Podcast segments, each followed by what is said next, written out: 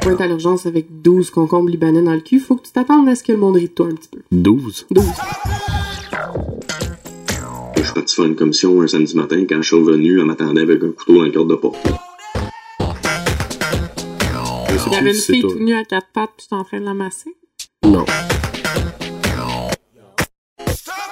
Alors, bienvenue sur euh, ce 63e épisode de- du Shower. Euh, je vais essayer d'être un petit peu plus assidu. euh, L'automne s'en vient, là, il n'y aura plus de bateau, donc je vais arrêter de faire des épisodes aux trois semaines. Je vais essayer de revenir à ma cadence régulière d'une fois par semaine. Puis aujourd'hui, on a avec nous mademoiselle Anne B. Godbout. Bonjour, Salut! ça va? Ça va très bien, toi? Oui. C'est moi ou le monde qui. Moi, j'ai un problème avec le monde qui capote quand c'est leur fête. tu sais que c'est ma fête bientôt pour dire ça. C'est vrai? Ben vraiment, c'est dans une semaine pile. Ah ouais? Le 2 septembre, ouais. Ben, bonne fête. Merci. On invite les gens à lui souhaiter bonne fête. Mais non, je trouve ça drôle. comme exactement ça, un peu, tu sais, le monde qui font comme Hey, c'est ma fête. Mais là, t'en as parlé, là, Oui, tu non, me mais- cherches, là. C'est un, c'est un, c'est un prétexte, mais je veux dire, je trouve ça drôle, les gens qui capotent avec leur fête. Ah ouais? Ben non, pas moi. Non? C'est sérieux, une fête, là? Tu devrais... Moi, je fête mes demi-fêtes. T'es vraiment tombé sur la mauvaise personne à qui J'adore ça, en plus. Je, je fête ma demi-fête de façon euh, très sérieuse. J'en parle à beaucoup Une de monde moi. demi-fête? Ben ouais, le 2 mars, ça fait six mois que c'est ma fête. Fait que c'est comme mon et demi. OK. Puis je pense que tant que j'aurai pas 50 ans, je vais vivre ma demi-fête pleinement. Puis, euh, fait que ça veut dire que toi, les dates, c'est super important? Non, en fait, ça n'a aucun rapport, mais j'ai et demi. Genre, je pourrais être née le, le 18 à place du 2, là, ça me dérangerait pas, mais j'ai et demi et je vieillis d'une demi-année, tu sais. On devrait fêter à chaque jour, dans le fond. Bon, mais ça serait. Il y le aurait plus, il y aurait plus de sens. Il y aurait plus, tu sais. euh, Mais ça ferait bien plus de sens, au contraire. Tout serait tout le temps une fête continue à la place de fixer une date. Tu sais, parce que tu vieillis un peu à chaque jour, dans le fond, puis ton, ta fête, c'est, c'est la fête de ton âge qui vieillit, là, on s'entend, Non, mais je, je comprends, mais je veux dire, moi, plus un. moi, on dirait que je le, ça change absolument rien si c'est ma fête ou c'est pas ma fête. Mais c'est pour ça que tu peux le faire à chaque jour, à la place de le faire à la vraie journée. Ouais, mais si t'arrives, tu sais, je veux dire, l'importance qu'on accorde à la fête en tant que telle, je trouve qu'elle est comme trop énorme. Mais je pense que on devrait tous se crisser patience Ouais. et se laisser fêter. J'ai des amis qui fêtent pendant des semaines, puis ils ont l'air tellement heureux puis épanouis, bien plus que d'autres qui fêtent pas. Moi, je pense que c'est un lien ensemble qu'il faudrait qu'on fête notre fête plus. qu'on serait plus heureux dans la vie. T'aimes-tu, t'aimes-tu les autres fêtes comme, l'Halloween puis toutes ces espèces de Ben, Saint-Valentin? tu peux me starter là-dessus, là, mais j'ai un gros problème avec les fêtes religieuses. Ok. Comme, mettons, euh, ben, je sais pas trop, il est où le lien entre Jésus puis le Père Noël, mettons. J'ai de la misère avec, comme, la crèche, puis là, le Père Noël vient manger ses biscuits sur le top de la crèche. je comprends pas. C'est ça. Tous les liens religieux, j'ai un peu de misère avec ça. Mettons, l'action de grâce, c'est quoi ça? Mhm. J'ai peut-être eu une mauvaise éducation. euh, Ouais, ben c'est sûr que c'est. Bon, ici au Québec, on est, c'est très basé sur, euh, c'est catholique. là. Ouais, mais pourquoi, tu sais, quand on... euh, Moi, je me sens un peu hypocrite quand je suis avec toute ma famille de presque tout athée, je pense. Ouais. Puis qu'on fête Noël, je veux dire, euh, c'est le fun. Moi, j'adore Noël pour le fait de voir ma famille, mais on peut-tu arrêter de se faire croire que le fait qu'il soit minuit ou que les rois mages viennent, ça a une importance Ouais, quelconque, je pense pas qu'on, le- je pense que ça, c'est plus ça vraiment. Tu sais, je pense qu'on le fait plus pour les enfants, l'esprit famille. Mais t'as-tu des enfants, toi? Moi, j'en ai deux, là. ouais, moi j'en ai pas encore. Puis les questions sur le Père Noël, sérieux, là, je sais plus quoi dire, là, c'est de la merde, là, puis ils se font dire ça existe, ça existe pas, puis là, ils te posent des questions quiz, puis j'ai envie de leur dire, ah, gars, non, là, c'est des niaiseries, là. Jésus aussi, là, gars, crissez-nous Ils ont quel âge? Cinq ans et demi, puis trois ans. Bon, à trois ans, ça, c'est facile. Ouais, mais elle, a, tu sais, c'est parce que sa, sa croyance dans le Père Noël est tellement floue, je veux dire, elle comprend pas trop ce en quoi elle croit, là, dans le fond, à trois ans, puis à cinq ans et demi, il croit, mais il se fait dire que ça existe pas, puis ça a l'air bien désagréable pour lui juste de s'être fait dire un jour que ça existait peut-être, parce que là, il se bat avec l'idée que peut-être que ça existe ou pas, puis ça a l'air bien plus nuisible en bout de ligne, là. Je crois qu'on devrait remplacer Jésus par le Père Noël, finalement. C'est ça que j'essaie de dire.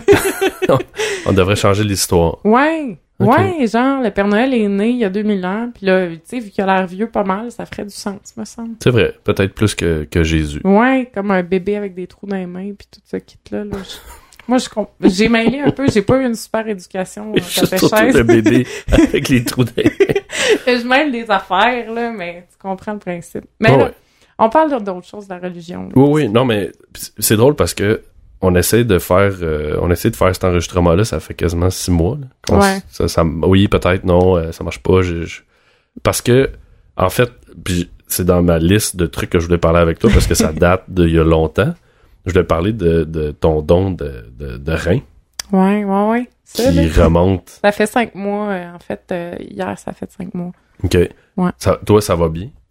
Ben là, ce temps-ci, c'est bizarre parce qu'ils ont comme coupé des nerfs. Là, c'est l'histoire que personne connaît. C'est Oh, ton yes. exclusivité. J'ai un scoop. Ouais, c'est un gros scoop. Ils ont comme accroché des nerfs dans mon ventre. OK. Puis euh, je sens plus un bout de ma cuisse depuis l'opération.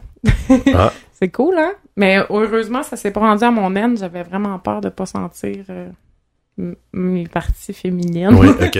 Mais ça va bien. Mais ça progressait, ça a comme... Non, non, c'est juste que quand j'ai commencé à dégeler puis à pouvoir bouger un peu, là, je me suis rendu compte, tu sais, parce que les cicatrices sont un peu gelées autour, là, Mhm. je veux pas, là, ils coupent ta peau puis tes nerfs. Mais ma cuisse, ça avait pas rapport, tu sais, que ça soit, euh, ça soit engourdi. Fait que là, j'en ai parlé puis ont dit, ils ont dû comme squeezer quelque chose. Puis ça va peut-être revenir d'ici un an, peut-être pas. Puis là, ça fait cinq mois, puis ce temps-ci, ça fait comme super mal, là, ça chauffe, là, puis ça fait comme des petits spasmes de peau. OK. Fait que ça, c'est pas super cool, mais on s'en fout, là, comparé au reste. Mon ami euh, est merveilleusement... Ouais, l'autre personne est bien. Il vient de courir son troisième 10 km en trois Wow, semaines. quand des, même. des courses officielles, parce qu'il court comme 50-60 km par semaine. OK. Mais, mais c'est ça, il est bien plus en forme que moi. c'est un peu triste à voir aller, là. Mais non, il file vraiment bien, fait que ça vaut tous les bouts de cuisse obscurs du monde, là. Mais toi, est-ce que ta vie, est-ce que est pareil maintenant? Euh, excepté ma cuisse. oui. Oui, non, mais je veux dire, t'as pas euh, au niveau de l'alimentation ou euh, tout ça? Ben, tu sais, mettons, comme toi, tu devrais faire attention à ta consommation de sodium. Oui. Moi, c'est la même chose. Tu sais, même, même combat, là, faut pas suruser ses organes comme on devrait le faire avec tous les organes. Sinon, c'est sûr que, par exemple, si je joue au football, qui est mon sport préféré que je pratique régulièrement, ben, tu sais, les, les, si j'ai un coup de, du côté où mon rein reste, ben, c'est, après ça, c'est fini, là. Il y a pas de backup pour l'autre côté. Tandis que toi, si tu reçois un choc Ouais. d'un côté puis que ton rein t'atteint, mais t'as l'autre qui va prendre la- le dessus. La relève. Ouais. OK. Puis, mais, comme, qu'est-ce qui t'a... euh, bon, j'imagine que la personne avait besoin d'un rein, là, mais qu'est-ce qui t'a poussé à, à aller jusque-là? Y a-tu... euh, T'as-tu comme un... Ça a-tu été long? T'as-tu bien beaucoup réfléchi? Parce que, veux, veux pas, c'est une grosse décision. Ouais. Ben moi, je suis plus comme euh, le contraire, là, au niveau de mon processus de réflexion. OK. Je vais prendre une décision puis je vais y réfléchir après. OK. que toi, tu as réfléchi comme en te réveillant. non, ben non, pas en tout, parce que heureusement pour moi et pour tous les autres êtres impulsifs du monde, Mhm. euh, c'est un processus qui est très long. Donc, euh, j'ai proposé ça vraiment sans y penser, mais ça allait de soi, là. Je veux dire, c'était pas... Je me sentais pas forcée ni rien, là. Tu sais, ça allait de soi que j'allais faire ce que je pouvais. Puis Mhm. si, si je pouvais le donner, j'allais le faire. Mais tu sais, justement, quand tu montres ton intérêt pour donner un organe, ça veut pas dire que ça arrive du jour au lendemain, là. Je veux dire, s'il faut passer à travers des tests. Puis en plus, sais faut que tu sois un match. C'est ça. Fait que on le savait pas ça à l'origine. Puis quand je- quand j'ai commencé à voir que les tests étaient positifs, que ça s'enlignait bien, là j'ai eu un petit moment de panique. Tu sais, ok, c'est concret. Mais en fait, en me questionnant beaucoup, j'ai vu que la panique était vraiment liée au fait que euh, pendant la, la convalescence, dans le fond, je savais pas qui allait s'occuper de mes enfants. Puis c'est Ah, ça, ça qui me stressait. Fait que quand j'en ai parlé à mon ami Parce Hugo, que c'est long, la période? ben c'est deux mois sans prendre de charge de plus que cinq euh, livres Oh, OK. ma fille fait presque 40 Ouais, livres, ça. fait que ça marchait pas. Puis tu toute petite encore, là, elle vient d'avoir trois ans. Puis euh, aussi, euh, t'as de la douleur, tu sais, t'es pas super autonome. Puis là, quand t'es tout seul avec tes enfants, faut que tu fasses bien des affaires dans la maison, on s'entend. Fait que ça, ça me stressait. Puis la mère de mon ami s'est proposée pour venir vivre chez moi le temps qu'il fallait pour s'occuper des enfants avec moi. Parce que je voulais pas les envoyer loin longtemps non plus. Je voulais pas qu'ils souffrent de ça, tu sais, de mon absence. Donc en tout, j'étais juste absente cinq jours, le temps de l'hospitalisation. Fait que ça, ça me rassurait. Voilà. Ça doit être quelque chose quand même quand t'arrives, euh, tu sais, c'est la journée, puis t'arrives à l'hôpital, puis là, c'est comme décisite, là. Ben, le jour avant, là, j'étais vraiment dans le déni. Ah ouais?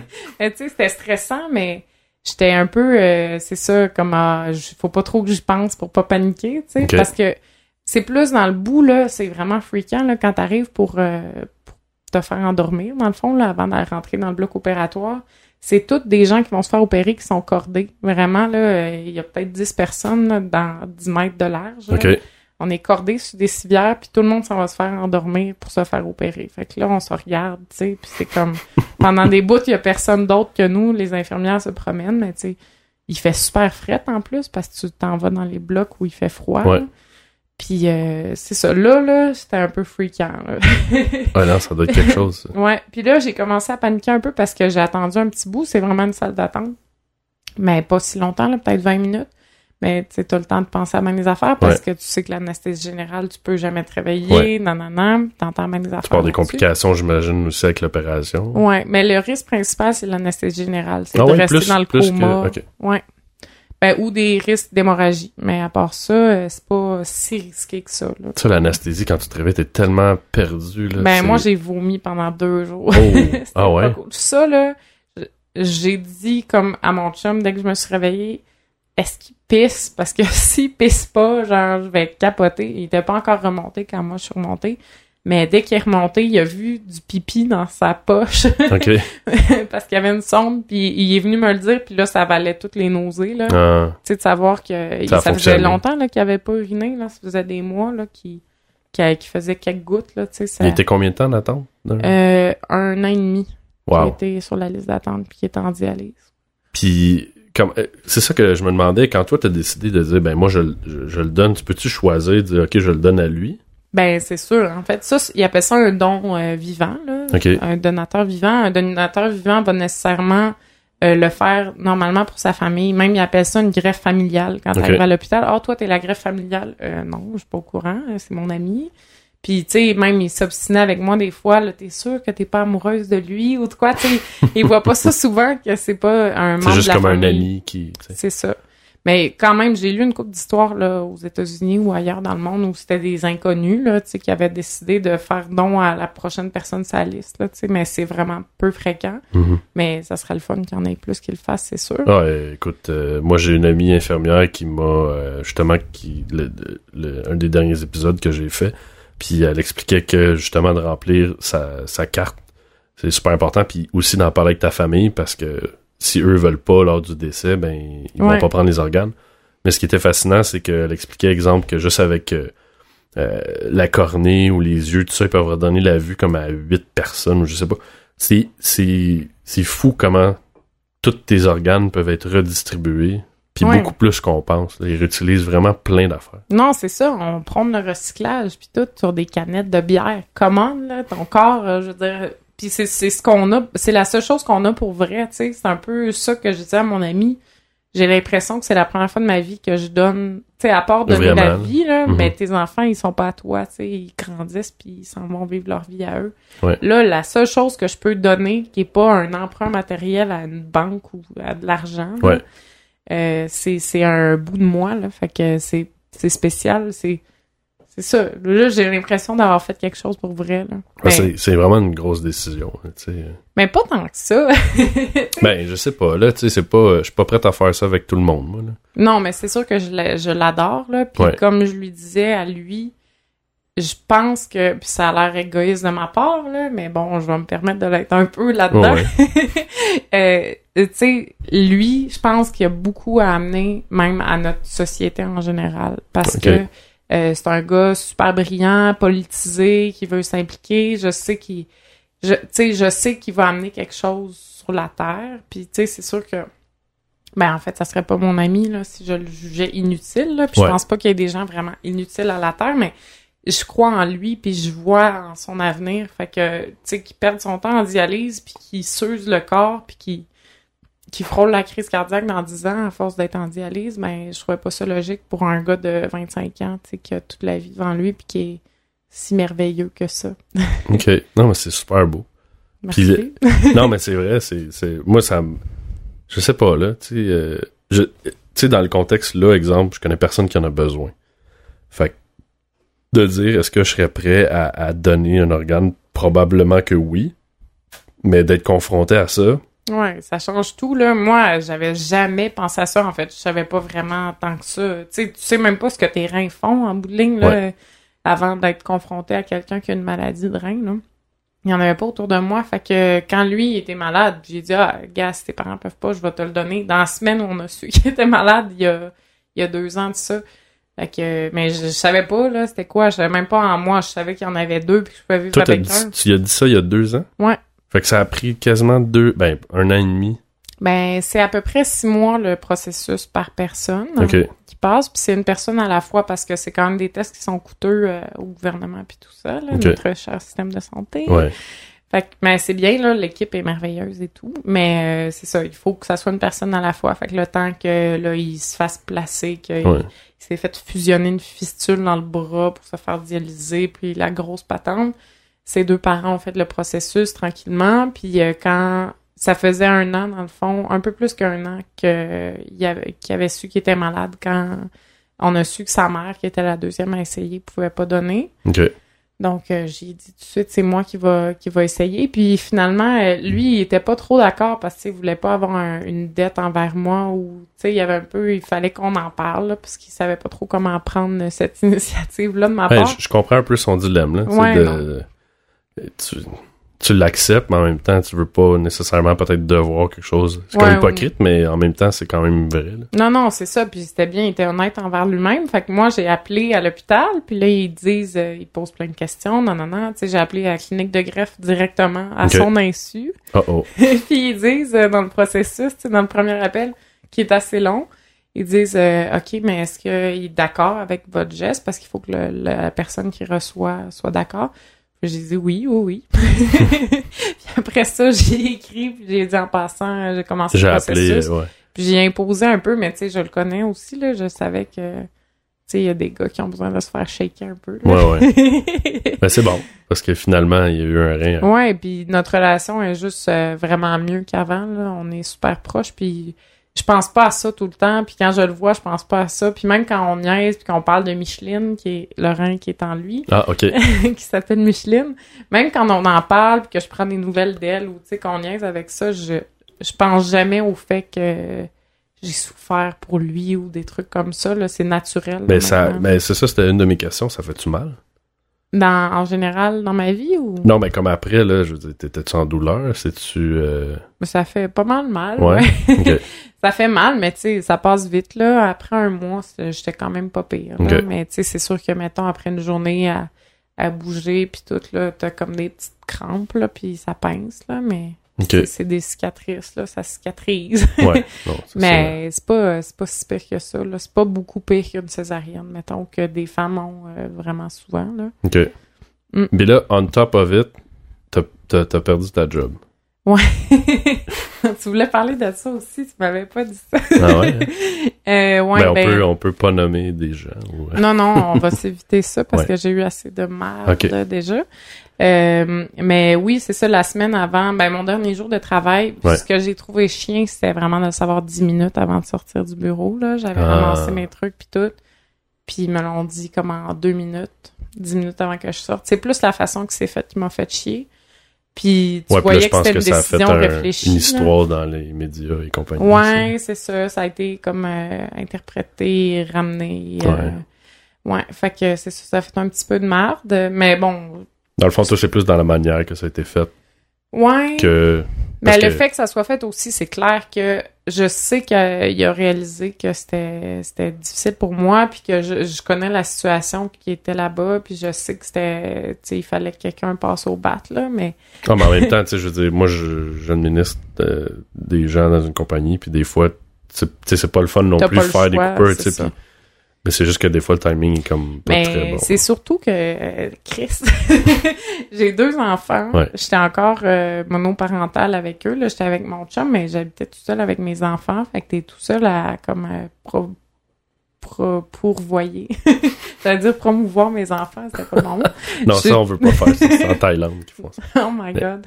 Mais non, mais j'étais la seule, tu sais, le, tout dépend de moi. Là, ok, j'ai plus de job, euh, fuck. euh, Plus déjà, tu vas être sur, le- sur le cul en bon français Puis pendant... c'est ça, t'es sur le cul, puis tu sais pas combien de temps ça va prendre de te Ouais. relever, là. Tu sais ça avant de te faire ouvrir. OK, est-ce que... Qu'est-ce qui va se passer après? Tu sais, fait que j'étais super stressée. J'ai commencé à envoyer des CV même avant de me faire opérer. À l'hôpital, je checkais des jobs sur Ok. mon ordi. J'avais mal. Ça devait être drôle, ça, tu t'envoies un courriel. euh, Désolé, je ne pourrais être euh, présent avant... disponible pour une entrevue, c'est ça. Mais heureusement, le, le timing s'est bien fait, là. Tu sais, j'ai eu Ouais. euh, une entrevue au gris. Euh, ça faisait deux mois à peu près que je suis en arrêt de maladie. Fait que j'avais trois mois en tout. J'ai commencé à travailler un petit peu avant mon trois mois, là, après deux mois et demi. là. OK. Fait que, ben non, ça faisait un peu moins que deux mois. En tout cas, whatever. Mais tout a bien, est bien tombé. C'est la première place où j'ai envoyé un CV qui m'ont rappelé finalement. Puis c'est vraiment euh, dans, tu sais, j'ai vu ce job-là puis j'ai dit, ah, il faut que j'aille ce job-là. Puis Ok. finalement, je l'ai eu. Fait que Puis, euh, parlant du gris, c'est quoi le gris? c'est le groupe de recherche et d'intervention sociale. OK. ça veut dire beaucoup de choses, hein, Oui. comme ça. Mais en fait, c'est un groupe qui fait des interventions sociales et de la recherche sur ces interventions. C'est-tu euh, ça fait municipal, provincial? Euh, non, en fait, 80% des dons, même un peu plus que ça, vient de donateurs privés, Ok. des particuliers. Il y a une petite partie qui est financée par des organismes parapublics, là, donc le gouvernement. Puis euh, c'est ça, c'est un OSBL qui démystifie l'homosexualité, la bisexualité en milieu scolaire, mais aussi comme on fait des classes de francisation, euh, des trucs comme ça, des maisons de jeunes. Fait que principalement, c'est axé sur l'homophobie. Ouais, l'homophobie et la biphobie. La biphobie. Ouais, c'est les gens euh, phobes de bisexualité. Ça me c'est drôle, ça. Ah oui, plus que l'homophobie, ça, ça te fait rire? Ben, je sais pas. Tu penses que ça existe pas, la biphobie? Non, je pense que ça existe. Parce qu'il y a des gens qui doivent pas comprendre le fait que tu peux être attiré par un être humain, point, qu'il soit homme ou femme. Puis dans certains cas, j'imagine que, euh, que, que tu sois gay, lesbienne ou euh, bisexuel. La- moi, il y a- c'est une personne en fait qui m'a fait comprendre c'était quoi être bisexuel, puis c'est il y a plusieurs années. Parce que- autre bière, ça va faire du bruit. Oui. On va le couper. Ah. Et euh, non, c'est ça, cette personne-là m'avait un petit peu ouvert les yeux parce que euh, on a tout le côté, euh, puis là, je, parle de, ma définition de la chose, mais on avait tout le côté, monsieur, madame, tout le monde a tout le temps le côté du côté bisexuel que c'est euh, ah, une fois de temps en temps, c'était une fille avec une fille, puis sinon, finalement, t'es hétéro, mais elle m'avait dit, cette personne-là, puis c'était une femme, elle m'a dit, moi, Seb, elle dit, je tombe en amour avec la personne, pas avec le sexe, tu sais. Ben, c'est souvent comme ça que ça se vit, là, dans le fond. Euh, moi, personnellement, je le vis comme ça, puis c'est pas... J'en ai vu beaucoup, là, même... J'ai j'ai une amie bisexuelle qui, elle, a tout le temps été avec des femmes jusqu'à 20 quelques années, puis elle a rencontré un gars, puis même si elle s'est toujours dit lesbienne, elle était vraiment juste avec des filles depuis ses débuts, ses débuts au terrain. Mhm. Euh, même, tu sais, elle tombe en amour avec lui, puis ils ont une famille, puis tu sais, des fois, elle dit, je pense que ça va être le seul gars dans ma vie, mais justement, elle s'est rendue compte qu'elle était tombée amoureuse de, de lui comme individu, pas parce qu'il y avait une plotte. Mais je, trou- je trouve ça juste drôle, le, le côté. Tu sais, l'homophobie, c'est quelque chose qu'on entend souvent, mais la, la biphobie, ouais, ça s'appelle la biphobie. c'est la première fois que j'entends ça. Sérieusement, là, pour être de- dans ce camp-là, là, euh, je, je trouve que c'est vraiment pire que ce qu'on pense, euh, les préjugés face à la, à la bisexualité. Mettons, là, je vais te sortir mes grands préjugés du dimanche. Là. Je vais exagérer mes propos pour te montrer euh, les préjugés. c'est comme un, un segment, entre guillemets. Là. Mais par exemple, il y a des gars hétéros, gars hétéros qui ne pensent pas comme ça, ne vous sentez pas avisés. il y a des gars hétéros qui vont dire Ah, ben c'est parce qu'elle est cochonne, c'est parce qu'elle veut faire des tripes à trois. Il y a vraiment beaucoup de gars qui entendent je suis bi, qui se disent Ça allume une lumière, Nice, là. trip à trois. C'est sûr, je fais un trip à trois avec elle. Moi, c'est ce que ça me dit? C'est sûr, je fais jamais un trip à trois avec toi, man. ouais. tu sais, je veux dire, c'est quoi cette merde?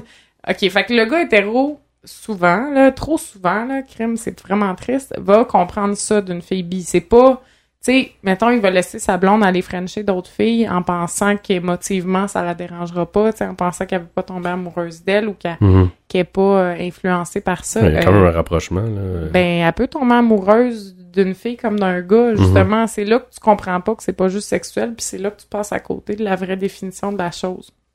Fait que ça, c'est un préjugé qui arrive souvent, qui est pas un préjugé euh, si négatif que ça, là, mettons, là, parce qu'il y a bien des billes qui sont cochonnes pour vrai, là. Ouais, probablement comme autant que les homos ou les hétéros, là, tu ouais, je fais des humours. Mais non, c'est ça. Fait que, tu sais, c'est pas, c'est pas quelque chose de si méchant, mais ça peut gosser à la longue, là, tu sais. Je veux dire, à un moment donné, t'es plus que, t'es plus qu'un jouet à, tri, à trisomme, là. Mhm. Bon. Fait que, il y a ça comme préjugé. Il y a aussi que, évidemment, comme euh, j'en parlais avec une de mes collègues, justement, euh, parce que moi, ça me révolte un peu que quand je suis retournée avec un gars après avoir été avec une fille, de m'être Mhm. fait, euh, de m'être fait comme traité en espèce de trahison, puis euh, comme si Ouais, t'es passé comme du camp de lesbienne à... T'es revenu Au comme... pénis, oui. là, tu sais, les pénis, c'est le mal là, pour des certaines lesbiennes. là. Je m'excuse, les filles, je vous aime. Mais, tu sais, je veux dire, c'est c'est pas, c'est pas mal, c'est pas mieux, c'est pas... On s'en fout. J'essaie de, tu sais, de me détacher de, justement, ces principes-là, là. Je veux dire, un gars, c'est pas juste un pénis, puis une Mhm. fille, c'est pas juste une plotte, puis... Excuse mon langage. J'ai vu que t'avais raté ça euh, comme il faut sur euh, iTunes, fait que Oui, je me oui, je l'ai pas mis mal. explicite. je me sens pas mal de Je savais que tu venais, j'ai changé le VT. Ah, comment tous tes épisodes sont comme ça. Mais bref, fait que c'est ça. Les filles, puis tu sais, comme ma collègue me disait, puis c'est justement, je travaille avec beaucoup de monde qui sont dans ce milieu-là depuis longtemps et qui ont compris des choses que, auxquelles je réfléchis encore. Mhm. Euh, elle me disait, tu sais, c'est quand t'es une minorité, dans le fond, puis que Ouais. tu trouves un groupe qui te ressemble, mais c'est comme une famille, tu sais, tu Mhm. t'accroches à ça, tu t'accroches à, à la différence que vous avez en commun, puis Ouais. qui vous rend comme normaux entre vous. Puis elle dit, c'est normal que ces gens-là puissent se sentir euh, rejetés quand t'es plus euh, différent comme eux, dans le fond. là. Puis je Mais comprends. parce que c'est souvent des clans, tu sais, comme euh, euh, t'as le village, tu sais, puis quand tu sors du village, souvent c'est c'est plus rare. Tu sais, comme euh, on parlait tantôt de l'endroit, le Royal Phoenix, pour ceux qui connaissent pas ça, qui est dans le Myland, que moi je trouve. super. Non, mais moi j'adore cet endroit-là pour une raison, c'est que euh, tu sais, pour faire des, des chiffres très rapides, là, c'est à peu près 40% lesbiennes, 30% gays, puis 30% hétéros. Là. Quand moi j'y vais, c'est pas mal ça. Puis les ça queers, t'es mais où là-dedans? Ils sont quelque part là-dedans. C'est un 5% de plus. Ok. Mais 5% d'individus, c'est merveilleux. Ok, c'est Mais, mais tout ça pour dire que je trouvais que c'est, il y en a pas beaucoup d'endroits comme ça où ce que t'es capable d'avoir de, de tous ces petits groupes-là ensemble, puis ça donne quelque chose de le fun, de beau, de, tu sais.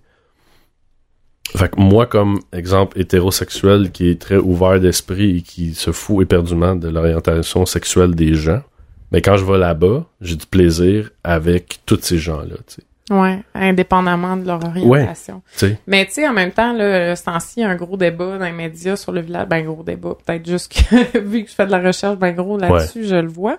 Je suis pas sûre que tout le monde est au fait, mais il y a un espèce de doute que j'aime beaucoup sur la presse qui a sorti un article contre le village, puis que ça avait plus sa raison d'être, blabla. Là, le monsieur du fugue euh, s'est fâché, puis tout le monde se parle. Euh, le village, c'est pas la seule place où il y a des gens homosexuels. Mais non. C'est pas une place où il y a juste des gens homosexuels. C'est pas une place qui a la même mission qu'il y a 20 ans, c'est certain. Non. Mais euh, je veux dire, je pense qu'il y a beaucoup de bars où moi, si j'avais une blonde, je serais à l'aise d'aller dans Villeray, dans Montréal-Nord, euh, Ouais, whatever. peu importe. tu sais, on a la chance à Mais il y Montréal. avait moins, il y, a- y y moins d'endroits de, on va dire, euh, je cherche le mot français, mais gathering, un petit peu plus de communauté. Euh, parce que j'imagine, et là je parle à travers mon chapeau parce que je le sais pas, mais j'imagine que quand t'es gay ou lesbienne, ça doit être plus difficile dans des endroits normalement entre guillemets straight de savoir peut-être que, tu sais, je, sais pas, là, ce côté-là, tu sais, de... Ouais, non, pour rencontrer, c'est sûr que c'est plus difficile, là, mettons, d'aller euh, chez Edgar, puis là, spotter des filles, puis Ouais. essayer, là.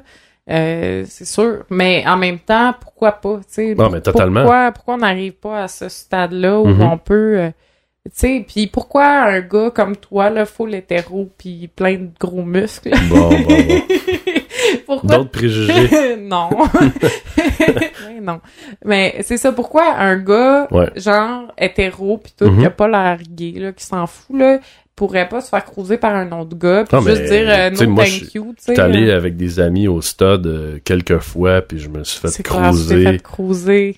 Avec tes gros J'ai failli me faire violer, mais je veux dire... T'es con. Non, mais tout ça pour dire que ça m'a...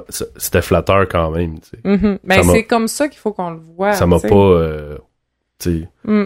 ça m'a pas fâché de, de, de que ce soit un homme ou une femme qui me trouve euh, jolie ou intéressant, c'est aussi flatteur. Ben, c'est ça. Euh, C'est vers ça qu'on s'en va. Puis je pense, j'ai quand même espoir en Montréal et en le Québec en deuxième phase, là, Mhm. parce qu'il y a encore des coins où c'est moins accepté. Mais je sens que, contrairement à la Russie, par exemple. Oui.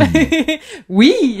tu vas en parler après. Certainement. Euh, contrairement à la Russie, on a justement, on va vers l'avant. Puis je pense que éventuellement, ça va pouvoir être comme ça. Puis moi, je me sentirais pas mal, mettons, de me faire repousser par une fille hétéro qui est juste ah t'es bien smart, mais tu sais les seins Ouais. c'est pas mon truc. Puis je me sens pas mal aussi. De la même façon que j'ai déjà été approchée par des filles qui m'intéressaient pas, pas parce que j'aime pas les filles, juste parce qu'ils m'intéressaient pas. Oui, carrément. c'est la même affaire, Mhm. là, comme où il y a bien des gars, là, qui m'intéressent pas. Ouais. puis qui s'essayent. je- Non, je dis pas ça dans ce sens-là, là. Oh my god, j'ai l'air qu'on va faire? Ok, bon. Mais, non, mais tu sais, comme n'importe qui qui s'essaye sur n'importe qui, Ouais. qui a pas d'attirance, je vais remettre ça sur le dos des autres Mhm. gens, ça va paraître mieux. C'est bon. Euh, ben c'est ça, t'as le droit de dire non, puis c'est tout, puis ça veut pas dire que t'es homophobe parce que, tu sais, je me sens pas homophobe quand je dis non à une fille euh, Mhm. parce qu'elle m'attire pas versus une autre fille. là. Ouais. Ça devrait être ça tout le temps. Voilà. Bon. L'ouverture d'esprit. Ouais, Peu c'est importe ça. tout ce que vous êtes. On s'en fout là, là, il faut que le monde soit heureux puis il y ait du bon sexe, c'est ça qu'il faut. Surtout la deuxième partie. une espèce de face troublée. Oh my god. Parce que j'avais un... En tout cas, Combien Euh, de temps ça dure cette histoire-là? Ça dure euh, le temps qu'on veut. Ça peut durer 8 heures. là? Ben non. C'est quoi ton max? Mon max, Je suis compétitive. T'es compétitive. euh, ben j'essaie de à, peu près à une heure là, c'est assez. Là, d'habitude les gens, je pense qu'ils euh, euh, les gens ont pas un syndrome d'attention super long. hein. C'est euh, ah ouais? Ouais. Mais on va continuer. Tu vas arrêter? Non, pas Ok. tout. Bon. Je l'ai parlé de la Russie. Ouais, on peut parler de la Russie. Est-ce que tu penses que puis on reparlera de la Russie après, mais moi je trouve ça drôle. En fait, je trouve que c'est un un symbole peut-être de boycotter. là. Mais est-ce que ça va vraiment changer quelque chose? Je sais pas. Là. Les Jeux Olympiques, tu parles? Non non, euh, la vodka. Tu n'as pas nommé le mot vodka nulle part dans ta question? Non, non, mais le boycott, je pensais que c'était clair que c'était Ben ça. non, mais- parce qu'il y a beaucoup de gens qui parlent de boycotter les Jeux Olympiques, là, ce Ah que ouais? je trouve beaucoup plus gros Oui, que la vodka. plus- non, non, la vodka, c'est comme, euh, c'est comme certaines femmes dans les couples qui font la grève du sexe parce que se sont chicanées. Je, comme, Ah, je ouais? comprends pas ça. Non, non je comprends pas Mais ça. bref.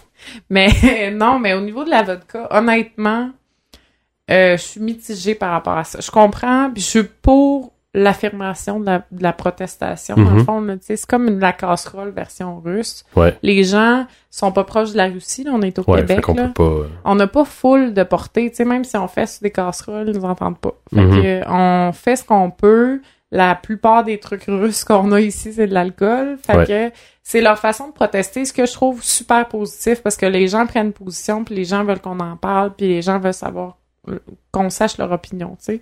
Fait que de ce côté-là, je trouve ça hyper cool, je trouve ça beau. Mais de l'autre côté, je pense aux producteurs de patates de vodka. Ouais. puis je trouve ça super triste parce que À cause d'une petite gang d'individus. ben c'est qu'eux ils sont peut-être pas homophobes, ils le Mhm. sont peut-être, mais tu sais, est-ce qu'on Mais- veut mettre comme ils sont beaucoup là en Russie Oui, là, il y a une couple de personnes là-dedans, puis il y a des couples homosexuels là, je veux dire ça se peut qu'il y ait un de ces producteurs là qui ait un fils gay ou qu'il soit lui-même ou tu sais ou euh, que sa femme ait déjà couché avec la voisine, on sait pas. Puis je trouve ça triste de condamner des individus. Puis en même temps, je me dis, gars, c'est à eux d'aller chialer à leur président euh, d'autres des caves, là, tu sais. Euh, fait que je suis mitigée. Il y, a du, il y a du bon, il y a du pas bon. En bout de ligne, je trouve ça assez positif que les gens se positionnent parce que souvent, il se passe d'autres choses ailleurs dans le monde, puis on se dit c'est loin, fait qu'on s'en fout. Là. Nous, Ben, c'est comme nous, la- on est correct. La marche qu'il y a eu euh, en France, en Europe. Il y a eu une marche là, comme ça aussi. Anti-gay. euh, Ben, en France, avec euh, le mariage pour tous qui a été Ouais. passé il y a une couple de mois, il y a souvent des manifestations homophobes. En fait, Mais parce de- qu'il y a comme différents niveaux, tu sais. il y a le- L'homophobie, pour moi, c'est comme un, espèce de... C'est comme un extrême, là. Tu sais, je veux dire, j'ai des amis personnellement qui sont pas à l'aise avec des gens qui sont gays. Mhm. Ou lesbiennes, c'est plus rare, là, je sais pas pourquoi. Et, euh, C'est la pornographie qui a, Ouais, qui a ça, fait sûr. en sorte de rendre les gens à l'aise avec les lesbiennes. C'est pas des vraies lesbiennes. on le sait. Parce qu'ils ont pas tout le temps l'air de ça. Ah non, j'ai pas dit ça. C'est quoi avoir l'air lesbienne, Sébastien? C'est pas vrai. Dis-moi donc ça. Sans-moi tes grands C'est un préjugés. gros préjugé, ça. Non, c'est pas vrai. Mais ça, c'est une chose qui me fascine, c'est que j'ai tellement d'amis là-dedans que j'oublie que ça existe, l'homophobie. Quand Ouais. t'es dans ça.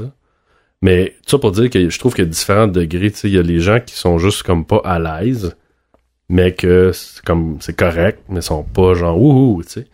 Puis t'as l'autre extrême, comme justement que ce qui est arrivé en Russie, qui est là vraiment à un autre niveau, là. Et c'est surtout, imagine-toi, mets-toi à leur place, là, aux gens qui aiment pas les, les gays, là. Mets-toi à leur place, prendre le temps d'aller marcher dehors pour dire que tu veux que du monde n'existe pas, à quel point c'est déprimant pis laid. Ouais. Toi, là, qu'est-ce qui te fâche assez, là, pour, comme, aller sortir dans la rue puis dire, puis c'est des individus, là, c'est pas comme une, une cause ou un- une loi qui a été Ouais. votée par le gouvernement, là, ou une hausse des frais de scolarité, là, mettons. Mettons, on n'ira pas dans ce sujet-là. ouais, on n'est pas d'accord, je pense. Non, Carrero! Mais bref, tu sais, pour... C'est des êtres humains, là, Ouais. puis il y a d'autres êtres humains, là, qui sont aussi, euh, aussi ordinaires que Mhm. les autres, là, tu sais, qui sortent dans la rue pour, euh, comme enlever des droits à d'autres êtres humains. Tu comprends-tu l'absurdité que... Ah non, mais je sais, c'est fou. C'est fou, raide. Puis je me demande euh, à quel point ils sont pas bien là, dans leur cœur puis dans leur vie pour avoir du temps penses- à perdre, à sortir dehors pour haïr du monde? Moi, je pense que euh, la religion a joué un énorme rôle là-dedans. Ouais. Ça a pas dû aider. On repasse à la religion. Non, c'est sûr que la, la religion, euh, le fait que le, le pape, mettons, euh, ben, l'ancien pape, là, Ouais. notre ami Frank, il s'est pas trop prononcé encore, même qu'il a montré une certaine ouverture. Ah ouais? Tu as vu ça? Non, j'ai pas Ouais, vu. il a dit que c'était pas si pire puis qu'il pouvait vivre, là, ou quelque chose de même. non, je, le dis grossièrement. Pour vrai, c'était assez positif, mais après, il s'est repris que peut-être que ses propos ont été mal interprétés puis il avait eu l'air plus positif qu'il l'était, fait que je suis mitigée là-dessus aussi.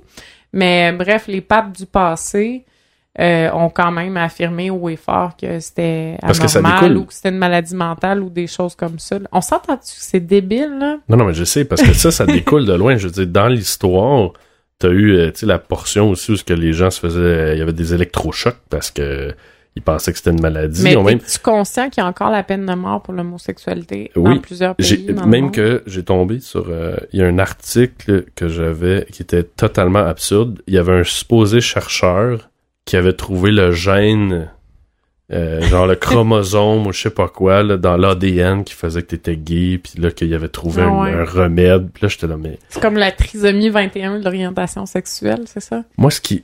Ouais, genre. Mais ce qui me fascine dans tout ça, c'est que tu dis. Là, on est en train d'avoir ce gros débat-là mondial sur juste une préférence sexuelle. Ben, Pendant ce temps-là- Amoureuse et familiale et de vie, là. Ouais. De- Oui, mais qui Ouais. reste que- qui est dans le cadre, dans ce cadre-là pour rester là. Mm. Mais, euh, tu sais, tout le, le- les batteurs de femmes, les pédophiles, ça, euh, ça c'est pas grave. Ça, Ben, c'est ça. Chaque groupe choisit ses batailles. Ce que je trouve pas mauvais en soi, mettons, je pense pas qu'un groupe euh, pro-environnement est nécessairement obligé de parler de pédophilie en même temps, là, tu sais. non, je comprends, faut mais je ses batailles. Je trouve mais- que l'ampleur de la chose est tellement. Tu sais, comme euh, à chaque fois que je revois des choses par rapport à, à- à- à l'homophobie, je me dis, ok, je pensais qu'on était comme ailleurs, là, tu sais. Ouais, mais c'est ça. À Montréal, honnêtement, on est vraiment, vraiment, vraiment mieux qu'ailleurs. Mhm. Puis, t'es pas tout seul, là. J'en vois souvent des gens qui, justement, me disent, ben là, à quoi ça sert le gris, là? C'est n'importe quoi, là. Tu sais, on n'a pas besoin de ça.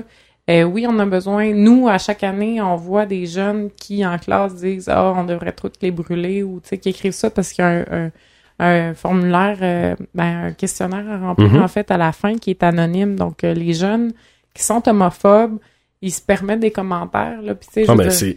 Écoute, c'est inhumain, là. Moi, j'ai un de mes, mes bons amis gays qui m'a expliqué. euh, ça fait longtemps qu'on se connaît, mais il m'a raconté son histoire par rapport à son coming out et tout. Puis faire une, une- une histoire très courte, son père, euh, il- lui, il était venu vivre à Montréal. Puis ses parents restent dans une autre province, qui est déjà plus conservateur, on s'entend. Est-ce euh, que tu parles de l'Alberta? ça se peut.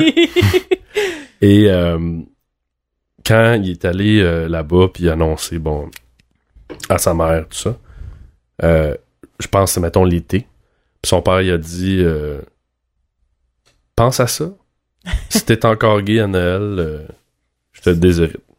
oh non, pour vrai? Mhm. Puis l'as-tu fait? Ah ouais. Pour vrai? Ouais. Il a dit à Noël qu'il était encore gay, puis... Ouais. Y a- parce que y a- ça change pas, hein, il n'y a pas de thérapie Non, pour ça. Ça a l'air, ça marche pas. Je comprends pas. Fait que tu sais, j'étais comme, aïe aïe, ton propre père. Mais c'est dégueulasse de même. C'est gros, là. Mm. Puis c'est proche. Tu sais, je veux dire, toi, tu vas au Royal... Au Royal... Tu vas au Royal, au Royal Phoenix. ouais. Puis tu vois plein de monde euh, qui french puis qui sont heureux, là, mais c'est pas de même partout, là. Je veux dire, euh, il y en a beaucoup même euh, qui font leur coming out, là. Nous, on voit des intervenants, justement, puis il faut qu'ils racontent aux jeunes comment ça a été quand ils ont fait leur coming out. Puis il y en a beaucoup que ça a été merveilleux et facile, puis leurs parents étaient hyper compréhensifs, mais il y en a beaucoup encore que, justement, soit liés à la religion, encore notre ami de Oui. la religion, ou liés à d'autres facteurs qui sont... euh, tu sais, mettons des préjugés ancestraux transmis par euh, la famille. C'est Ouais. souvent ce que les parents disent que tu gardes. Ben, euh, qui ont eu des mauvaises expériences euh, euh, en faisant leur coming out des années 2000, là. Je veux dire, ça, c'est proche, puis ça existe pour vrai, là. Il y a un malaise qui est qui est encore là. Ouais. Puis c'est pour ça qu'on est encore là. Hey, j'ai vu l'année passée une petite fille de 14 ans dans son questionnaire après que le gris soit allé parler dans sa classe OK. qui a écrit Je suis surprise, je pense qu'ils peuvent quand même avoir des bonnes notes à l'école, eux aussi. Wow. Comme c'était des, c'était des déficients, tu sais. Ouais. Ouais. Mais Je pense que c'est très, c'est, très culturel, religion. Ouais, mais c'était une petite fille de 14 ans. euh, On sait quand même quelle religion ils pratiquent, là. Puis Mhm. c'était une petite fille de 14 ans comme toi puis moi, on a été des petites Non, mais y filles de a-tu, 14 ans. tu sais, sans- oui, mais tu sais, je pense pas qu'il y a une religion qui, euh, qui est gay-friendly. Ben, ouais, à part l'athéisme, là, qui est un gros culte. Oh, oui, c'est dangereux, c'était Très éclaté, hein. sérieux, ouais. Ah, et le pape des athées. euh, Non, mais il y en a pas, euh, tu sais, il y a, que ça soit dans les, euh, les juifs, euh, euh, ou je sais plus c'est quoi, les bouddhistes, euh, name it, là, il y a pas, il y a pas de religion, excusez, qui est, qui est gay-friendly. Ben, mettons, à- ça, sérieux, tu m'emmènes sur un terrain que je connais pas tant que Mhm. ça, là, mais je sais que le bouddhisme prône une certaine acceptation de l'autre. La- L'homosexualité n'est pas nécessairement vue comme quelque chose de normal ou de OK. euh, tant que ça, mais il y a une certaine tolérance qu'il n'y a pas nécessairement dans d'autres religions. À ma connaissance, c'est peut-être juste les bouddhistes américains, là. Je veux dire, on, on adapte la religion aussi à notre contexte. qui est Ouais. pas, euh, On l'interprète aussi. euh. Ouais, ouais, le bouddhisme, c'est comme une religion euh, qui se fait barouetter un peu en Occident, là, mais Ouais. on n'embarquera pas là-dessus. De Non. quoi d'autre tu voulais parler? Ah oui, ben, je voulais parler que, le- je sais pas, c'est, je sais pas si j'ai halluciné, mais là, t'accouches des femmes aussi? Ouais, ça fait depuis 2008, en fait. Moi, j'avais aucune idée. Je suis tombé sur un article, puis j'ai comme vu ta face. Ah ouais, quel article? Ben, pas ta face, mais j'ai vu, euh, je sais pas, là, je t'ai vu, t'étais comme dans une espèce de, je sais, je sais Il y plus avait une si c'est fille tout nue à quatre pattes, puis j'étais en train de la masser? Non. Ah, parce que j'ai une photo de moi dans, le- dans un livre qui masse une fille. Ah, ben, de- c'est peut-être dans un livre. Puis qu'ils ont pris cette photo-là, puis dans un article sur le web. Faudrait que je retrouve l'article. Ouais, Mais ben je- oui, c'est j'ai un écrit une article, note. je sais euh, pas. Ben oui, je suis accompagnante à la naissance depuis 2008. OK. Puis là, c'est quoi? Tu fais ça avec les gens à la maison? Euh, j'ai jamais fait d'accouchement à domicile. J'ai fait des accouchements en maison de naissance puis en milieu hospitalier. C'est quoi une maison de naissance, pour mon ignorance? Ah, t'es cute! Tu sais pas c'est quoi une maison de naissance? Ben non. Il y en ouvre bientôt une proche d'ici, dans le quartier Ah. Jeanne-Mance. Si tu veux Ah. mettre une fille enceinte, c'est l'occasion. Dans 12 à 18 mois. il a-. Ben non, mais attends un peu, là, parce Ouais, qu'elle sera pas ouverte si tu fais ton bébé tout de suite. Mais Ouais. fais-le dans 6 mois, tu vas être safe, je pense. Ok. 6 à 9 mois, C'est bon, ça donne le temps de rencontrer la bonne, c'est ça. l'engrosser. Tu vas une sage-femme. Hey, c'est malade, hein? Hein? Tu vas accoucher mon enfant. Oui, mais en Ah. fait, avec une sage-femme, en maison de naissance. Mais c'est ça, c'est quoi une maison de naissance? Pour... Une maison de naissance. C'est comme. Un lieu, je veux pas euh, salir votre réputation les sages-femmes, je vous aime, je connais pas tant la définition exacte, je m'excuse. OK. je me back pour comme tous les gens possibles qui peuvent écouter. Mais là, ils vont pas t'envoyer... euh, je vais pas donner ton adresse. non, mais une maison de naissance, c'est euh, vraiment la- une place merveilleuse pour accoucher. C'est un peu fait comme à la maison. Tu sais, Ok. t'as des chambres confortables euh, où tu te sens bien. Il y a des bains aussi, comme des bains normaux, là, Mhm. pas des bains d'hôpital, où tu peux accoucher. T'es en compagnie de sage-femme. C'est fait tellement doucement. C'est comme... C'est ben c'est hors milieu hospitalier, même si c'est géré euh, en parallèle avec un hôpital. Il faut qu'il soit à une certaine distance d'un hôpital. Ouais, parce que si- ça va pas bien... euh, s'il y a une urgence. Mais t'as-tu un euh, médecin sur place, comment? C'est juste des, des sages-femmes. Les sages-femmes, tu sais qu'ils ont plus de formation en obstétrique que les médecins généralistes. Un médecin généraliste va faire sa, sa médecine, puis va Mhm. faire un an de spécialisation en gynécologie. Un bac en sage-famille, là, qu'ils appellent. C'est quatre ans. C'est vraiment le mot, sage-famille? Mais il me semble que j'ai déjà lu ça. Pose-moi pas de questions, là, Ok. je vais hésiter. bon. Mais un bac pour être sage-femme, qui se donne à, juste à Trois-Rivières au Québec. J'ai pensé à le faire, ce serait merveilleux. C'est quatre ans, puis c'est juste ça. Fait que, Ok. en bout de ligne, là, honnêtement, Tu sais comment accoucher. la sage-femme assez juste Fait que tu peux concerne la femme enceinte. Ça, c'est sûr. Mais en fait, je pense que n'importe quelle femme peut s'accoucher soi-même avec, ben, évidemment, le support d'un d'un proche, idéalement, l'autre parent de l'enfant Oui, idéalement. pour euh, qu'ils vivent ça ensemble, on leur souhaite. Mais bref, fait que c'est ça. La sage-femme, c'est un peu un contexte à la maison, mais avec tous les outils nécessaires, puis toute la proximité de. Ils ont quand même des incubateurs, ils ont des trucs comme ça. Là. C'est, ça ressemble. C'est comme un hôpital déguisé en maison, avec des gens Mais juste plus humains. Puis il n'y a pas de péridurale, il n'y a rien. Là. Oui, oui, c'est juste des accouchements. Mais ils font le suivi du bébé un petit peu après Mhm. aussi, puis de l'allaitement. Mais euh, c'est vraiment lié à la naissance, puis c'est euh, merveilleux. OK. c'est des accouchements naturels, là. Tu peux pas... euh, ils ont Ouais, une si t'as besoin d'une césarienne, tu vas pas là. Non, c'est ça. Ils transfèrent à l'hôpital, mais en fait, la sage-femme va, va caler la césarienne bien avant ce que le médecin ferait à l'hôpital, justement pour compter un délai de transport, puis tout ça. Donc, c'est très sécuritaire comme endroit. Là. Ils ont même sorti des statistiques là, qui avaient euh, le taux de, de décès euh, à la naissance en maison de naissance versus en milieu hospitalier était beaucoup plus bas en maison de naissance. Ok. Parce que c'est pris d'avance. Puis euh, c'est pas interventionniste aussi, donc ils, ils vont pas comme euh, pousser le bébé ou pousser la mère trop vite. Parce que souvent à l'hôpital, ça se rend en Ouais, ils vont césarienne. pro- provoquer. Ou... Ouais, ils vont provoquer, ils vont comme euh, un peu, euh, j'ai des gros mots là parce que je suis une puriste là-dessus là, Oui. mais tu sais ils vont un peu violer l'utérus de la mère là, tu sais, Ok. puis ils chauffent plein de médicaments. Moi j'ai été provoquée au premier là, puis je décontractais plus, là, mon utérus était tout temps dur, c'est de la souffrance ça, tu sais. C'est un mot qu'on évite là en, en- pendant les cours prénataux là, Mhm. Le mot souffrance, mais rendu là quand Ben là, on t'es cachera pas, ça, contracté, ça, ça fait pas du bien. ben, ça peut faire presque du bien. Tu serais surpris. Quand la, quand la mère est... Oui, c'est grosse, grosse endorphine. là. Il n'y a Mhm. aucune drogue qui peut te procurer ce que l'accouchement peut te procurer comme drogue naturelle. là, Tu sais, je veux dire, pour vrai, une femme qui est bien, qui est concentrée sur sa, son accouchement, qui est, qui est focus, qui a un bel environnement zen, peut vraiment presque avoir du fun en accouchant. là. Je veux dire, c'est sûr qu'il y a des moments de de doute ou tu sais il y a Ouais, des quand tu fends, ça doit pas être euh, agréable. il y a pas tant de femmes que ça qui fendent en Ben fait non.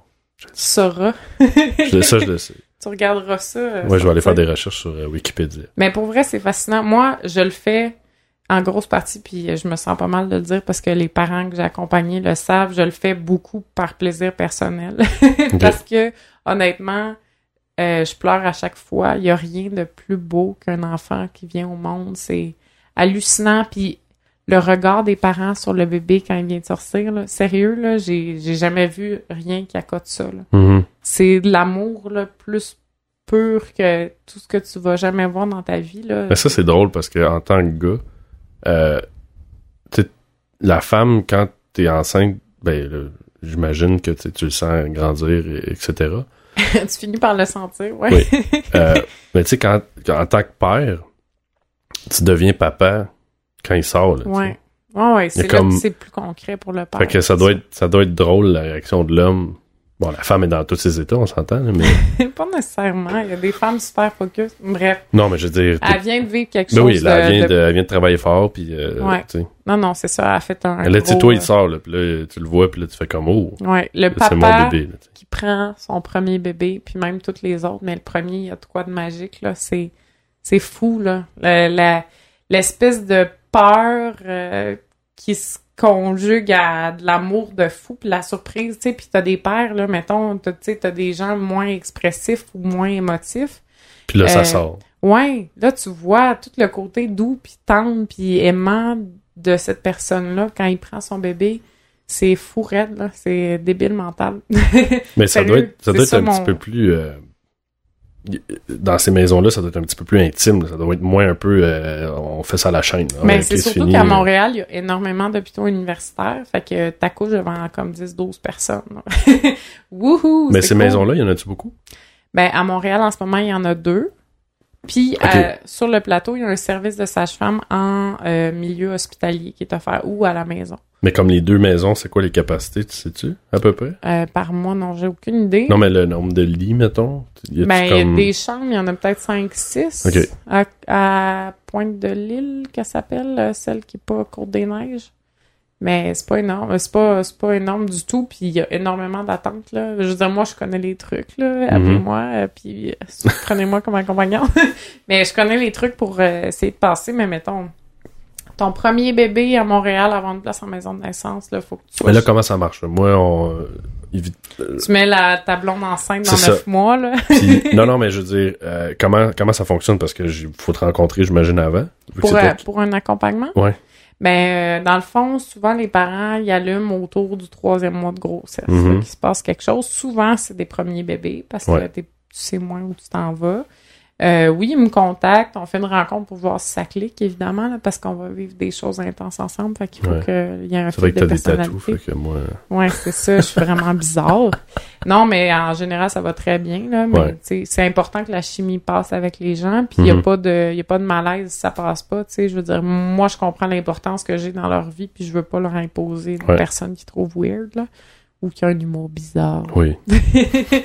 mais bref, fait que c'est ça, on a une rencontre où on se parle, puis là ils me parlent de leurs attentes, je leur explique un peu comment je fonctionne. Puis si ça fit, mais après ça, on souvent on prévoit trois ou quatre cours prénataux avant l'accouchement OK. où là, les deux premiers, les deux premières rencontres, excuse-moi, micro, c'est euh, pour parler en général de l'accouchement, de, tu sais, les étapes de la grossesse. On passe vraiment plus comme euh, en profondeur, mais basé sur leurs interrogations à eux. C'est là que ça se diffère du CLSC. Puis aussi, souvent, les gens sont dans leur salon, sont un peu plus à l'aise de poser une Ouais, c'est pas un cours en groupe, on est en rond. C'est ça. euh, Puis CLSC, mettons, c'est vraiment un livre, là, il passe à travers A à Z, puis il n'y a pas de variante tant que ça, là, tu sais. Puis souvent, les femmes sont toutes différentes, tu sais. J'ai eu une femme que j'ai accompagnée qui avait des implants mammaires, elle avait des questions par rapport à l'allaitement Mhm. bien différentes de celles des autres, tu sais. Fait qu'il faut savoir s'adapter à ça. J'ai eu une fille qui a déjà été violée, fait qu'à son Wow. accouchement, elle avait des stress que ça ressorte, puis ça arrive que ça ressort, tu sais. Fait qu'il faut être à l'aise avec l'accompagnante assez pour lui en parler, Mhm. puis, puis qu'elle s'attende à ça, ouais, ça, ça doit être terrible, ça. Ben, il y a plein d'affaires. On le sait pas, tu sais. Les Wow. gens ont toutes leurs leur bébites, puis ils ont toutes leurs histoires, puis il faut, faut être capable de le prendre, puis il faut être capable de le supporter, Non, parce que t'es là pour Le, prendre... le parallèle de le plus beau moment, entre guillemets, de ta vie versus là, le plus le, le pire ressort, tu sais, ça doit être comme... Ouais. Ben, tu Ça doit être temps, terrible. Je sais pas si c'est... euh, on peut pas partir sur qu'est-ce qui est Non. le pire ou le mieux pour, pour chaque personne, mais c'est sûr que c'est ça. Vu que c'est nécessairement une zone qui est liée à ces deux euh, événements-là, ben ça peut ça peut ressortir, puis ça s'est vu souvent. Là. Fait que bref, faut qu'ils soient vraiment à l'aise avec la personne qui les accompagne. Donc, après cette rencontre-là, on, on se rencontre une ou deux fois pour passer comme plus la matière. Là, ils posent des questions, puis on oriente ça vraiment sur euh, leurs interrogations à eux. Après ça, on prépare l'accouchement comme tel. Fait qu'il y a un plan de naissance que eux vont présenter à leur médecin ou à leur sage-femme. On se demande, mettons, euh, est-ce que tu veux la péridurale ou non? Est-ce que tu veux euh, que papa reste pendant l'accouchement? Est-ce qu'il coupe le cordon? Est-ce qu'il pas le cordon? Est-ce que tu veux qu'on te parle pas du tout de la péridurale? Est-ce que tu veux marcher beaucoup? Est-ce que tu veux qu'on reste à la maison longtemps avant d'aller à l'hôpital? Tous ces trucs-là, c'est décidé d'avance. On en discute pour justement pas que la mère se sente euh, prise au dépourvu là, quand ça arrive parce que ça, tu sais, je veux Ouais. dire, c'est quand même intense. Fait qu'il faut que tu saches où tu t'en vas un peu. Là. Mais là, comme ça arrive, là, she's in labor, là. Les Ok. os, pis tout ça, là, c'est... Les os crèvent très rarement, là. Non, non. Euh, son On travail commence. Ben, euh, souvent, les, les premiers bébés, ils m'appellent très, très tôt dans le travail, Ouais. là, puis ça peut être quand même long au premier. Donc euh, là, je questionne beaucoup, tu sais, à quelle fréquence, comment elle se sent. je le sens dans sa voix, Mhm. je le sens dans sa façon de se sentir. Puis euh, on se connaît à un moment donné rendu là, Ouais. là. fait que j'ai un petit peu un instinct aussi. Ouais. ça prend un instinct là. Fait que selon comment je le vois, je donne des conseils, je propose de prendre un bain, d'aller prendre une marche, euh, de faire du sexe avec ton chum parce que ça peut aider beaucoup. Ah? Ouais ouais. Hum, c'est Il y a bon, de la prostaglandine dans le sperme, ça aide le col là, à ramollir. Je m'en souvenais de celle-là. ton, ton futur bébé. Ouais, celle-là, je m'en souviens. c'est ça, tu vas le répéter à ta blonde tout le temps, là. T'es enceinte, faut qu'on fasse du sexe. Ouais. Non, ça se peut que ça tente pas, hein. Mhm. On sait pas. Mais Moi, je sais, j'ai des amis. qui- même c'est tout ou rien, Ouais. souvent. Ou c'est des vagues. En tout cas, c'est bien variable, les Ouais. hormones, c'est magique. Mais bref, c'est ça. Fait que pendant l'accouchement, euh, ça commence comme ça quand on sent que c'est plus sérieux ou quand, des fois, on est loin du moment où ça va sortir, puis la mère a besoin que j'arrive. Fait que mon rôle, c'est d'être là quand on en a besoin. Ou des fois, c'est le père qui capote, puis qui est plus capable de supporter, puis qui Ouais, est stressé, puis que... Ou l'autre parent, là, on Oui. s'entend, ça peut être une autre femme aussi. Ou un autre homme. Ouais, mais c'est rare accouche je- quand c'est deux gars. là. Je m'excuse, les gars. Ouais. pas grave. mais bref. Je suis comme, je suis comme jaloux de ça, moi. Ah ouais? Ouais. T'aimerais ça accoucher? Ben, peut-être pas particulièrement l'accouchement en tant que tel. T'aimerais ça être enceinte sans accoucher, c'est Le, le process. Non, non, mais avec l'accouchement. Mais je parle, de- pouvoir vivre ça. Tu sais, de, de, de, comme je disais tantôt, de le sentir à partir du, pas du jour 1, parce que tu le sens pas, mais je veux dire, de voir cette espèce d'évolution-là en toi, de tout ce cheminement-là, cette gradation-là vers le fait que tu vas être mère versus du père que, bon, là, tu sais que t'es père parce qu'il y a un petit plus sur euh, un test de pipi, jusqu'à temps que là, ils sortent, puis là, tu sais que t'es papa, tu sais.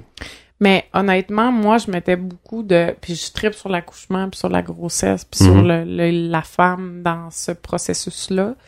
Mais pour avoir mon fils qui va avoir 6 ans bientôt, euh, je trouve que le reste est tellement mieux que ça. C'est ma- c'est magique. J'ai trippé à être enceinte, là. Je suis pas une Mhm. des filles qui sont comme des, des, des pregnant angry, là, qui Mhm. parlent.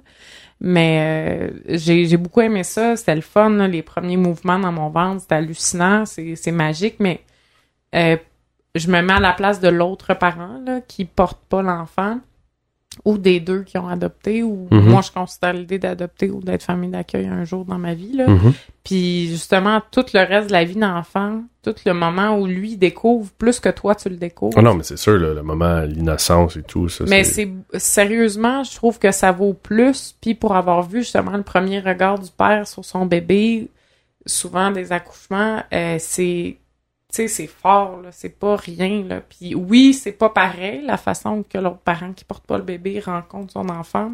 Ouais. Mais c'est quand même vraiment intense puis fort, puis ça reste ton enfant, puis tout, tout ce qui compte vraiment, là, à moins que tu prennes de l'héroïne pendant la grossesse, Oui. tout ce qui compte vraiment, c'est après, tu sais, c'est ce que lui, il sait. Puis justement, quand ton enfant vieillit, tu te rends compte que tu peux pas, c'est pas ton enfant, c'est un être que tu as décidé de mettre Oui. sur la terre, puis t'es là pour l'accompagner. Puis justement, n'importe qui peut faire ça. Ça peut être Mais son c'est- prof, ça peut être son éducateur au CPE. C'est des gens qui l'accompagnent vers grandir. Bon, mais ça, je suis totalement tu d'accord avec toi. Je suis pour euh, l'adoption, je suis pour euh, toute cette- la, la, la, la famille reconstituée, tout ça, j'y crois. Mais c'est juste que je trouve que la femme, dans ce côté-là, au même type que euh, euh, une fille, exemple, tombe enceinte, puis là, elle fait, ben moi, je le garde. Là, tu- toi, tu peux pas rien faire. ça pourrait t'arriver demain. Oui, Elle pourrait même pas accoucher à la maison de naissance à côté d'ici. je serais tellement Oh déçu. my god. Mais, tu sais, où elle dit je me fais avorter, ben, euh, that's it, tu sais. Qu'est-ce que tu Ben- penses- qu'est-ce que tu penses de ça, l'avortement, toi? Ah, t'es drôle. tu veux la controverse? Non, non, mais Euh, je- ça me fait penser à... Pour moi, c'est difficile à envisager. Mais en même temps, mettons, à mon fils, ça a été vraiment difficile à envisager. Puis j'avais 17 ans et demi là, quand je tombais enceinte de lui. OK. Puis c'était difficile à envisager. Puis en plus, son père bou- beaucoup voulait puis était content. Donc, euh, la question s'est pas tellement posée. Oui, oui, j'ai beaucoup considéré son point de vue à lui en Mhm. tant que spermatozoïde. Ouais, mais ça reste quand même. c'est son bébé aussi. Tu sais, moi, je suis comme un portail. Là. Je comprends l'importance du portail qui a son pouvoir décisionnel. Oui. là. Euh, tout à fait. Mais mettons à ma fille, quand je tombe enceinte, c'était une autre belle surprise de la vie. Ok. Puis, euh, comme j'ai dit à son papa, qui est merveilleux, euh, si tu veux pas, moi je le garde pas parce que là je sais c'est quoi s'en occuper tout seul. Ouais. j'avais mon fils euh, à garde complète depuis un petit bout de temps. Puis euh, je savais que pour l'enfant à naître, c'était mieux qu'il y ait un autre parent impliqué. Mais pour moi, c'était vraiment difficile parce que justement au deuxième, tu vois un plus, tu sais que tu vas le sentir bouger dans pas long. Là. Mhm. Euh, quand t'en as jamais eu, je pense que c'est plus facile de garder ça abstrait. Tandis que mon fils, il a eu un test, mais là, il y a un bébé, puis il s'en va à l'école. là. Tu sais, je veux dire, c'est, tu sais ce qui s'en vient Ouais. au bout de ces deux petites cellules-là qui sont séparées à un moment donné parce qu'il y a quelque chose qui est rentré dans une autre affaire. je suis moins J'aime ça. J'aime ça comment tu vas expliquer ça à tes enfants. ouais, mais Il y a une affaire qui est rentrée, puis euh, c'est ça. Non, je dis que les parents s'aimaient beaucoup, puis Ah. qu'ils se donnaient des beaux bisous. c'est beau. Mais comment ils sont rentrés dans le ventre? En tout cas, c'est un autre sujet. Ouais. Ça, c'est difficile, euh, ces premières questions-là. Mais ça pour dire que t'es pas con. Ben non, je suis pas contre. Puis Je pense que c'est tellement personnel, mais T'es je trop comprends. choix, mettons. Ouais, mais je comprends que tu puisses garder un enfant dans un contexte où ben du monde autour de toi te disent garde-le pas, c'est pas une bonne idée. Comme Mhm. je me suis fait dire à mon fils, là, c'est atroce, là. J'ai- Ouais. J'ai reçu du hate mail, Du comme les gens d'Internet diraient. Ouais, de ta famille, t'es comme allez chier, là. Je veux dire, j'ai pas besoin de ça, tu sais, t'as 17 ans et demi, t'as un bébé dans ton ventre, t'as pas besoin de te faire donner de la merde, là. Mhm. T'as besoin de tout le contraire. Ouais, du sport. Puis, euh, Ouais. Fait que euh, je pense qu'on est on doit respecter. C'est plus là qu'il y a un problème, tu sais, c'est quand les jeunes filles, mettons de 16 ans, décident de garder un bébé, il y a beaucoup de préjugés par rapport à ça. Moi, j'ai une amie qui a eu un gars à 16 ans. Son fils est rendu avec des jumeaux. Il a mon âge, il a 23, 24 ans, 23. Puis euh, il y a des, des jumeaux d'un an, il y a la femme de sa vie, il est super heureux, il a une belle vie. Elle, elle a même pas 40 ans encore, tu sais, je veux dire, elle a eu à 16 ans, puis c'est devenu tout un homme, là. Il est super brillant, puis il a la vie devant lui, puis c'est une jeune grand-maman, puis ça se peut, là, que ça finisse bien, là. C'est pas la Ouais. fin du monde, tu sais. Puis si la- le couple veut le garder, surtout quand le petit cul de 16 ans, le gars qui l'a mis enceinte sur le bord d'un feu, mhm. il a envie de s'embarquer là-dedans, donnez-leur une chance. Ouais, mais je pense que je comprends sans embarquer dans dire qu'il faut bâcher, mais dans le sens que t'as pas nécessairement conscience de tout ce que ça non, implique non mais plus. puis tu sais. j'avais pas conscience du tout quand j'ai eu mon fils. Je m'excuse, Alexandre, je t'aime. Mhm. j'avais pas conscience, mais je regrette pas du tout. Il Non, mais m'a- sans dire que tu regrettes, ce que je veux dire, c'est que je pense pas nécessairement, et là, il y a, l'extrême où ce que les, comme dire, du, du hate mail pis tout ça. Il y a l'autre point aussi, je pense que où ce que les parents peuvent dire, ben écoute, euh, hey, tu sais pas pas nécessairement. le chemin facile. ouais, c'est ça. mais sais. sais-tu, pour faire un parallèle avec notre discussion précédente, Vas-y.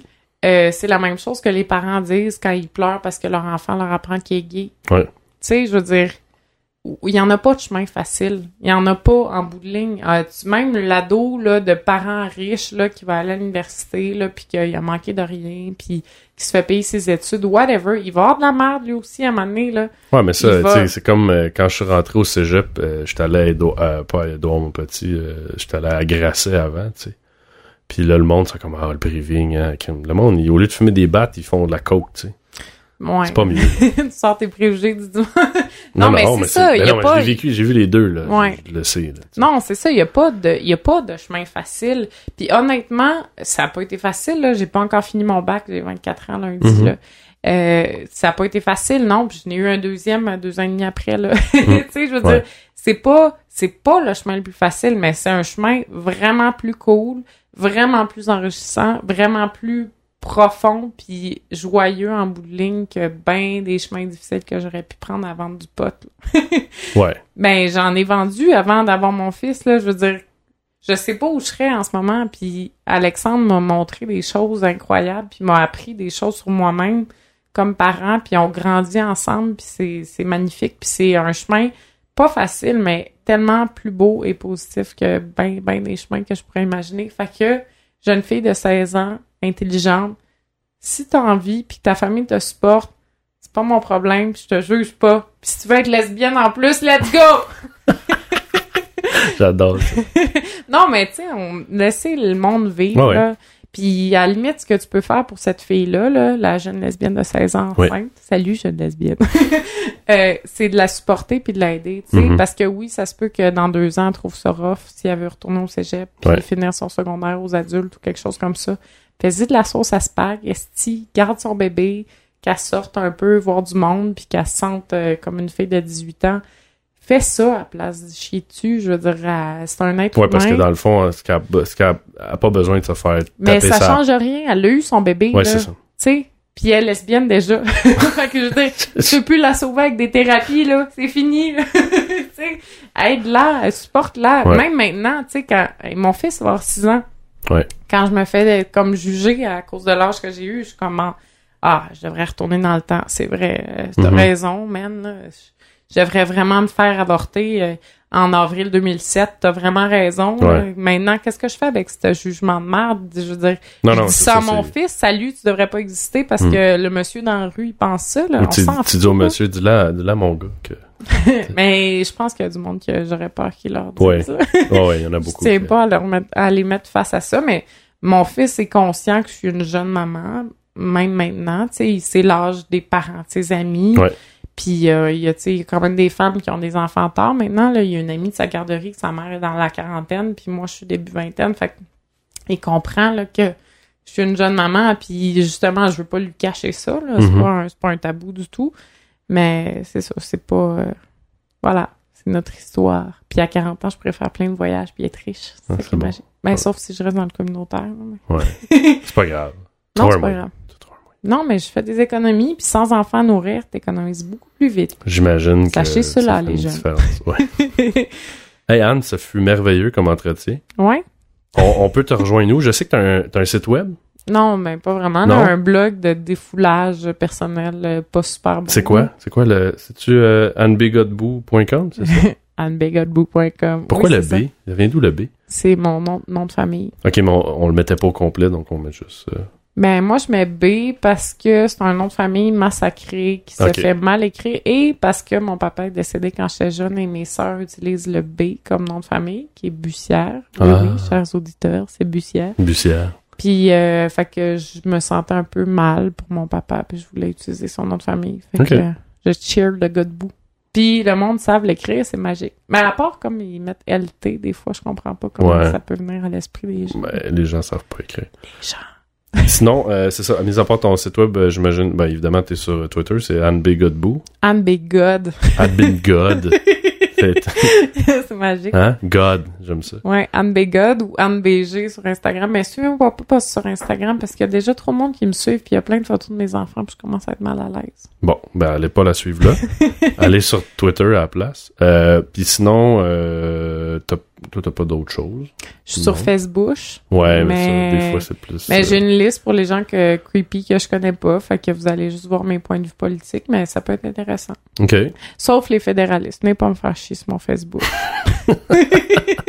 Sinon, est-ce qu'on peut te rejoindre euh, chez Gris ou euh, comment ça marche? Comment on peut rejoindre Gris? Ah, le gris? Oui. Ben oui. Euh, Pour les lesbiennes, les, les, les bisexuels, les, les homosexuels, les, tout, le- tout ce Ben, bon monde. en fait, tous les gens qui veulent être bénévoles, euh, autant des alliés hétérosexuels Ah que, des, que des homosexuels de toutes sortes, D'accord. peuvent euh, nous contacter, ben, soit via notre site euh, gris.ca ou par téléphone au 514-590-0016.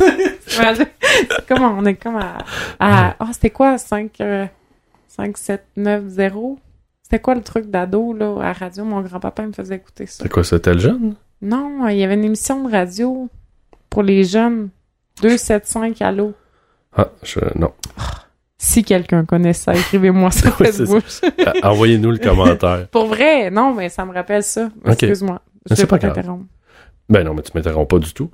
euh, Puis pour euh, pour les nouveaux qui, qui étaient là aujourd'hui, euh, vous pouvez aller vous inscrire sur iTunes. Vous avez juste à chercher le Shower. Puis on est aussi nouvellement sur Stitcher, qui est une nouvelle application qui est super géniale. Vous pouvez aller sur le web ou sur Android, iPhone. Puis ce qui est le fun, c'est que si vous écoutez un épisode sur le web, il se souvient dans votre iPhone, vous êtes rendu où? Fait que tu peux recommencer exactement où est-ce que t'as arrêté. Et euh, ben là-dessus, euh, Anne, tu reviens quand tu veux.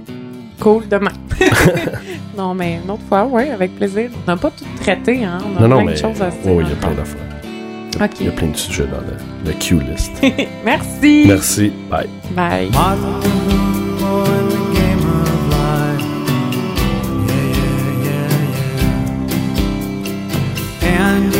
Andy in the wrestling match. Yeah, yeah, yeah, yeah. Monopoly 21 checkers and chess. Yeah, yeah, yeah, yeah. Mr. Fred Lassie in a breakfast mess. Yeah, yeah, yeah, yeah. Let's play Twister,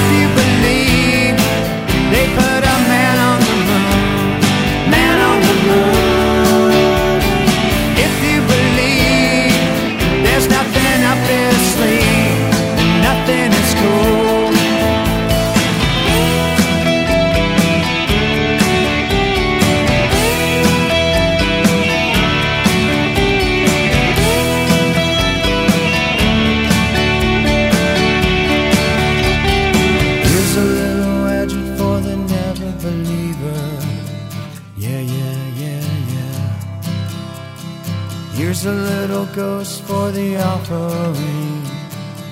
Yeah, yeah, yeah, yeah. Here's a truck stop instead of St. Peter's. Yeah, yeah, yeah, yeah. Mr. Andy Kaufman's gone wrestling. Yeah, yeah, yeah, yeah. Now, Andy, did you hear about this one?